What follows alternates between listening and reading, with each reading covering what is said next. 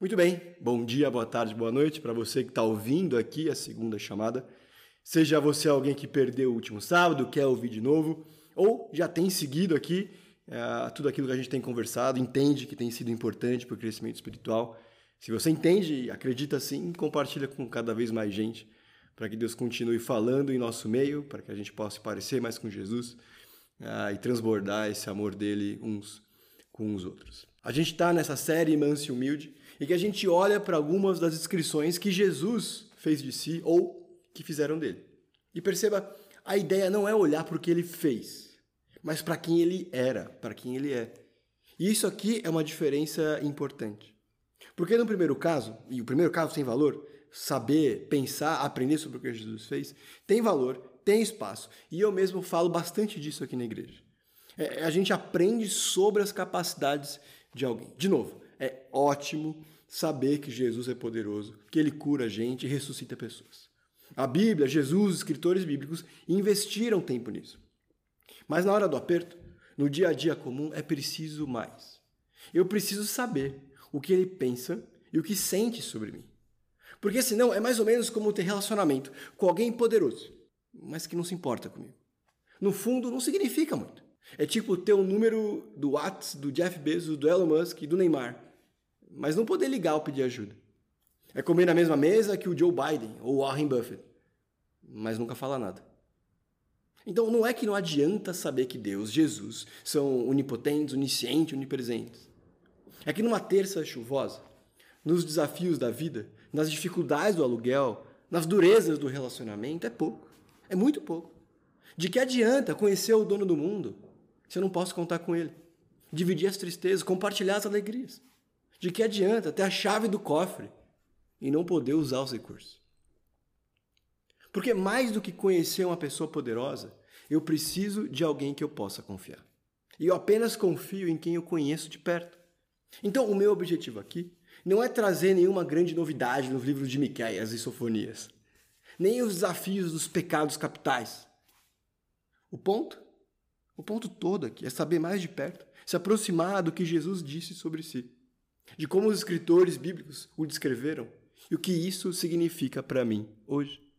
Porque mais importante que a imponência de Deus é a proximidade dele. Porque isso faz diferença. E o faz diferente de Zeus. Então você não vai sair daqui necessariamente tendo alguma coisa para fazer. Ou tendo que parar de fazer alguma coisa. É para deixar essas verdades bíblicas criarem raiz no coração. Que elas descansem na nossa alma. E permitir que elas floresçam no tempo certo. Muito bem. Como que você descreveria Jesus? Que palavras, expressões, características, adjetivos que normalmente vêm à sua mente quando tem que descrever, resumir ou apresentar Jesus? Quais são as ideias mais comuns que você ouve de outras pessoas quando elas falam sobre ele? Deixa eu te trazer a de hoje, tá bom? Uma um pouco diferente. Mateus, capítulo 11, verso 19. Diz assim: Veio o filho do homem, comendo e bebendo. E dizem: Aí está um comilão e um beberrão, amigo de publicanos e pecadores. A primeira coisa interessante aqui é que todas as versões que você for olhar, mas eu olhei, usam a palavra amigo aqui. Essa é a palavra que está no texto, lá quando Mateus escreveu. Interessantemente, nenhum outro tradutor, das mais variadas versões, faz nenhum tipo de opção de trocar a palavra amigo por qualquer outra. Porque essa ideia exata que está aqui não tem nem muito por onde, tá bom? Como descrever o que está aqui. O ponto é que Jesus era amigo de pessoas normais. O importante aqui é olhar para o momento, o local e as pessoas que Jesus é chamado de amigo. É ainda mais rico que essa afirmação vem imediatamente antes dos versos temas da nossa série. Né? Mateus 11, 28 e 30. Venham a mim todos que estão cansados e sobrecarregados, e eu lhes darei descanso. Tomem-se por vocês o meu jugo e aprendam de mim, pois eu sou manso e humilde de coração, e vocês encontrarão descanso para suas almas, pois o meu jugo é suave e o meu fardo leve. Pergunta: qual que é o tom aqui? Quando as pessoas olham para Jesus chamando de comilão e beberrão, e dizem que ele é amigo de pecadores, como que você lê, interpreta, entende o que está sendo falado sobre Jesus ou o ministério dele? É, é, é um tom de elogio? É alguém que está reconhecendo o valor de um ministério pessoal, de estar tá próximo, é de um pastor que cheira ovelhas, se você quiser? Ou o tom aqui é um tom de acusação, em que é um demérito ser próximo dessas pessoas, se envolver com elas. E eu sei que você já percebeu, até pelo meu tom, que ser chamado, que Jesus ter sido chamado de amigo de cobradores, cobradores de impostos, é, publicanos aqui, né, um substituto, e pecadores, é uma acusação. Eles estão dizendo que Jesus era próximo dos tipos mais desprezíveis e desprezados daquela época. Se o publicano e o pecador não comunicam muito para você, como não comunicam para mim, né? Ser chamado de amigo de publicano e pecador não, não encaixa muito, né? a gente não sente o peso disso, porque não são palavras que a gente usa muito no dia a dia. Pense em Jesus, então, sendo chamado de amigo de assassinos, abortistas, prostitutas, petistas, bolsonaristas ou corintianos. Qualquer coisa que te faça sentir desconfortável e que você, quando pode, evita a companhia. Mas atenção, ele só é amigo de quem se considera pecador. Isso porque aqueles que estão dizendo isso os que são espirituais, perfeitos, cheios de si, donos da razão, já têm a si mesmos e não precisam de ninguém. O fato de Jesus ser amigo de pecadores é o ponto negativo para aqueles que se consideram fora dessa categoria. Pergunta: Você é pecador? Jesus seria amigo de gente do seu tipo? Agora todo mundo é pecador, né? todo mundo vai querer ser amigo de Jesus. O que, que significa, então, quando a gente olha para o texto, que Jesus é chamado de amigo de pecadores? Qual é a noção que está sendo passada aqui? O que, que te vem à mente quando alguém olha para Jesus e diz: Olha, ele é amigo de pecadores? Primeiro, no mínimo, significa que ele gosta de passar tempo com eles. Que ele era constantemente visto no meio dessas pessoas para que essa descrição fosse plausível o suficiente para que quem ouvisse não apenas não negasse, mas apoiasse. Então Jesus rotineiramente, quase sempre era visto no meio dessas pessoas. Segundo, significa que essas pessoas, os publicanos e pecadores, se sentem bem-vindos e confortáveis perto dele. Que os braços abertos de Jesus eram recebidos com prontidão e ouvidos atentos. Lucas capítulo 15, verso 1 diz: Ora, todos os publicanos e pecadores se aproximavam dele para ouvi-lo. O grupo de pessoas de quem Jesus é acusado de fazer amizade são os mesmos, inclusive, que ele fazia duras acusações, que ele contava parábolas difíceis de entender e que ele também confrontava os pecados. Perceba, Jesus não é exatamente alguém que passa a mão na cabeça e nem a tapinha nas costas. Ainda assim, eles ficam à vontade perto dele. É uma mistura perfeita de graça e justiça. Jesus atraía e continua atraindo gente assim em Apocalipse 3, depois de dizer a um grupo de cristãos que eles eram miseráveis, pobres, cegos e nus, isso no versículo 17, ele continua e diz: Eis que estou à porta e bato. Se alguém ouvir a minha voz e abrir a porta, entrarei em sua casa e cearei, vou comer com ele e ele comigo. Entendeu? Não tem nada de bom aí, mas eis-me aqui. E comer com alguém, ainda mais naquela cultura, é se entregar, é se expor, é descobrir o outro e deixar ser descoberto.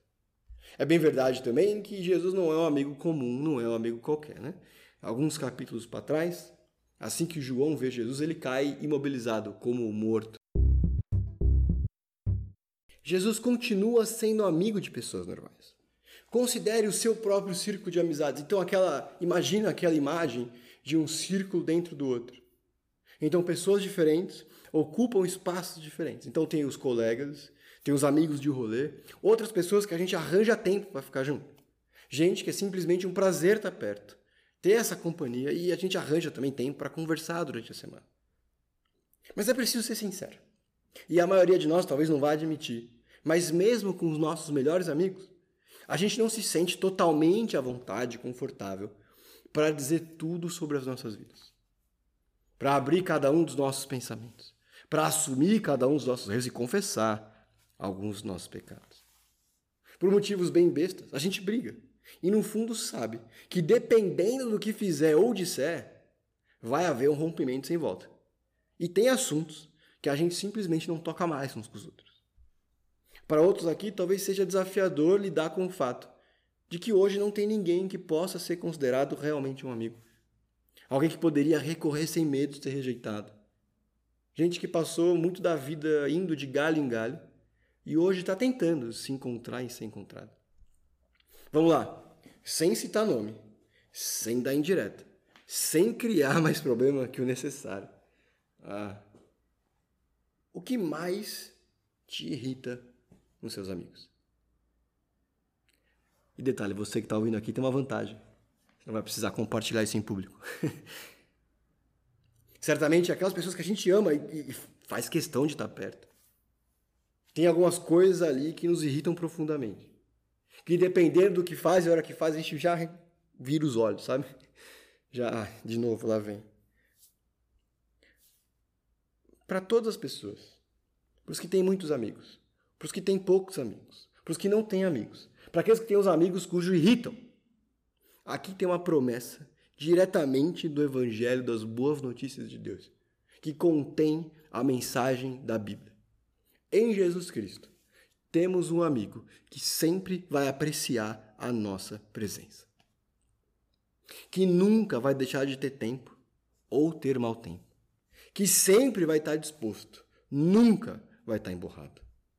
Este é o companheiro cujo abraço não é mais apertado nem mais frouxo, dependendo de quão limpos ou impuros, bem-humorados ou em crise, fiéis ou inconstantes nós somos.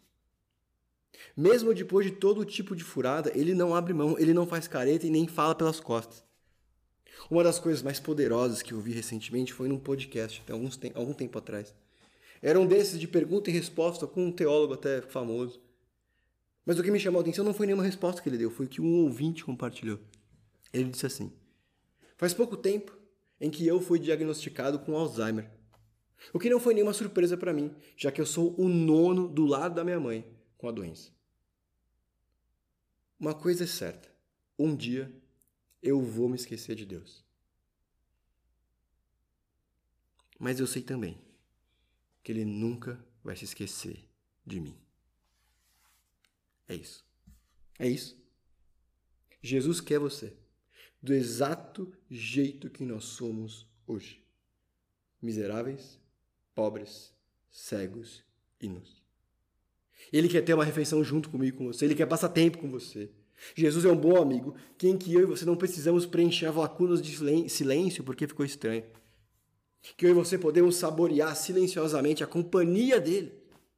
Que a gente pode falar com as mãos agitadas no ar, com um sorriso nos lábios ou lágrima nos olhos. Jesus não está esperando que você vá até ele.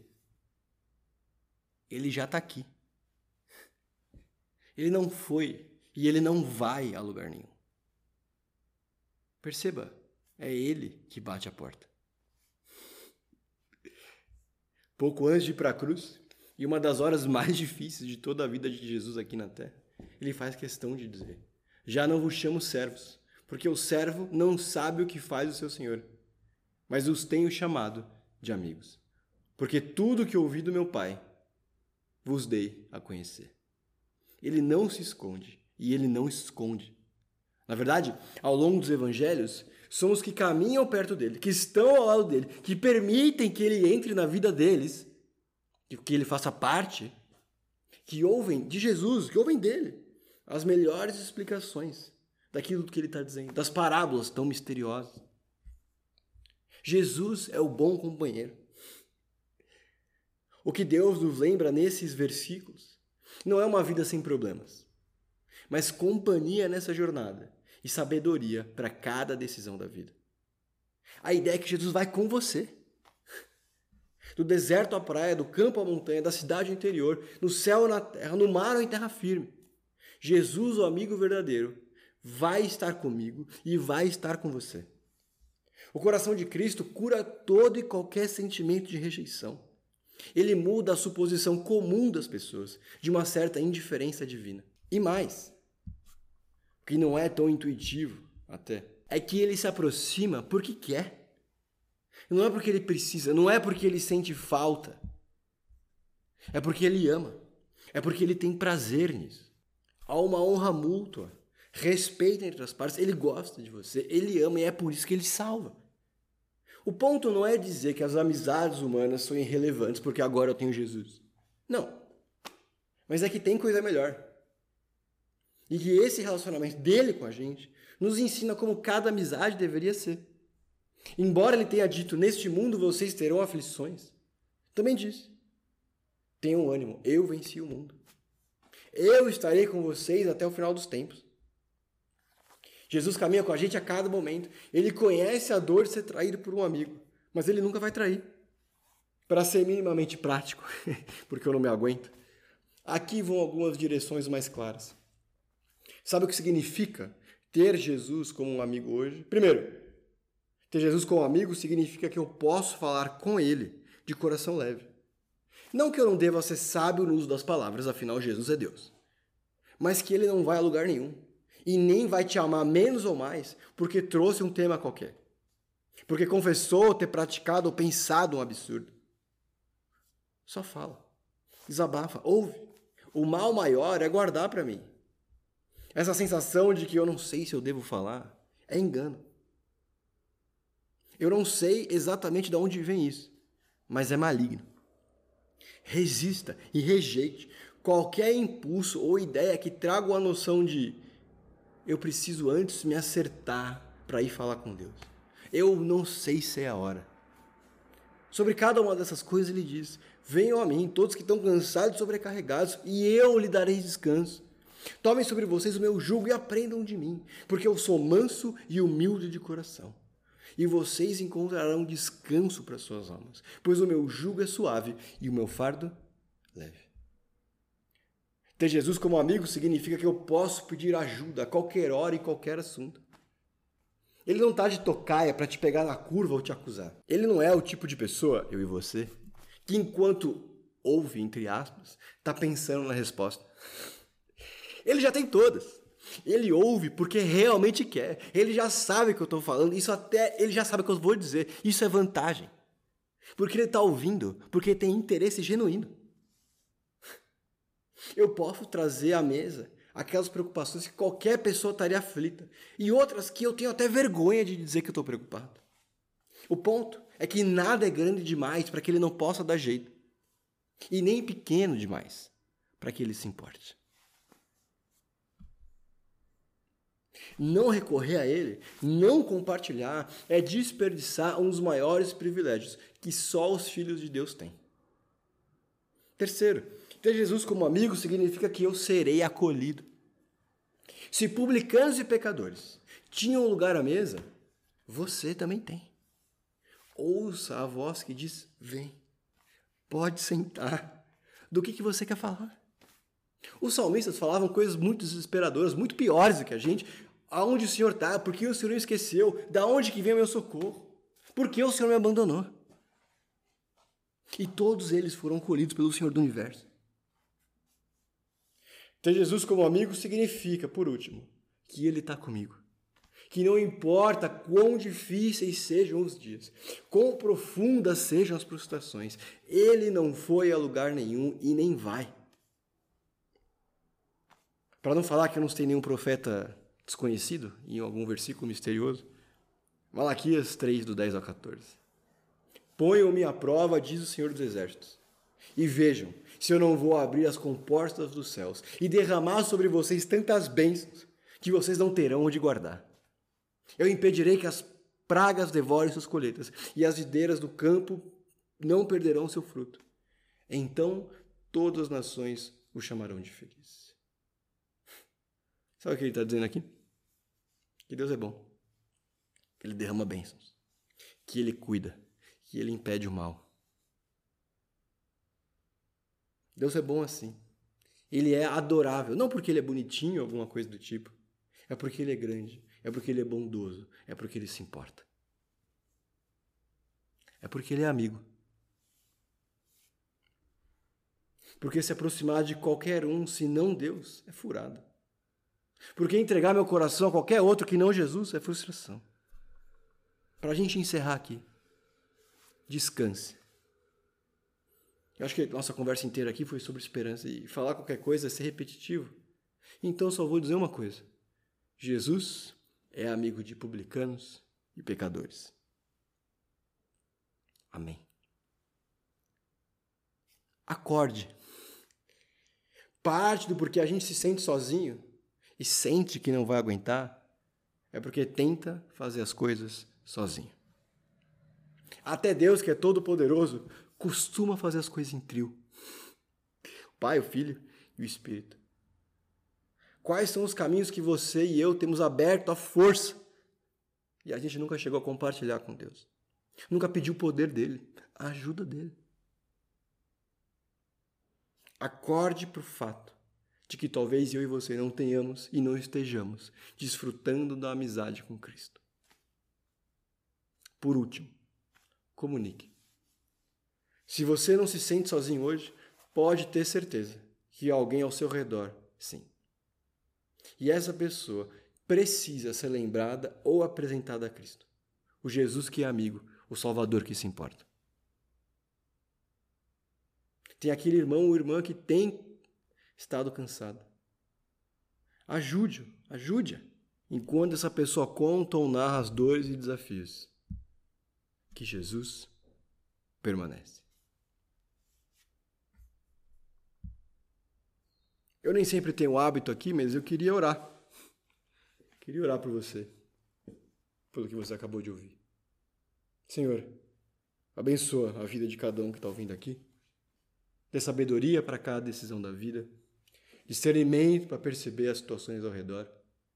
Mas nesse momento especial, que a consciência, que o conhecimento e o sentimento de que Jesus é o nosso amigo, alguém próximo que isso importa, invada os nossos corações, tome conta do nosso espírito e inunde a nossa mente, para que a gente encontre descanso nisso quando os dias forem difíceis, para que a gente tenha segurança nessa verdade em meus desafios.